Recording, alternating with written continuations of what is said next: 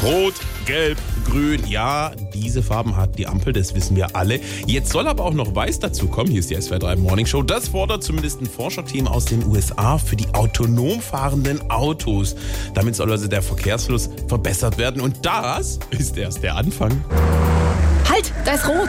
Sicher? Für mich sieht es aus wie rosa. Ja, kann auch sein. Was bedeutet denn rosa nochmal? Wa- warte, ich schau mal kurz nach. Rosa Ampel bedeutet, dass die Kirschblütensaison beginnt oder an geraden Werktagen ein Schweinetransport mit Vorrang. Und weiß?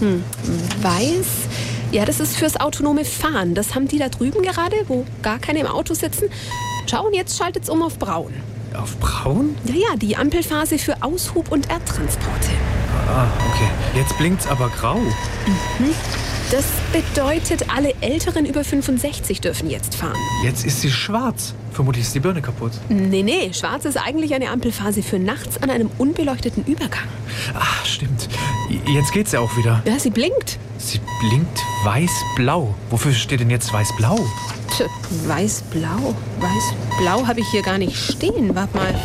Ja? Grüß Gott, ich bin der Markus Söder. Willkommen an unserer neuen bayerischen Ampel. Darf ich Ihnen ganz unverbindlich diese Broschüre überreichen? Da stehen auch alle Argumente drin, warum die Ampel in Berlin nichts taugt.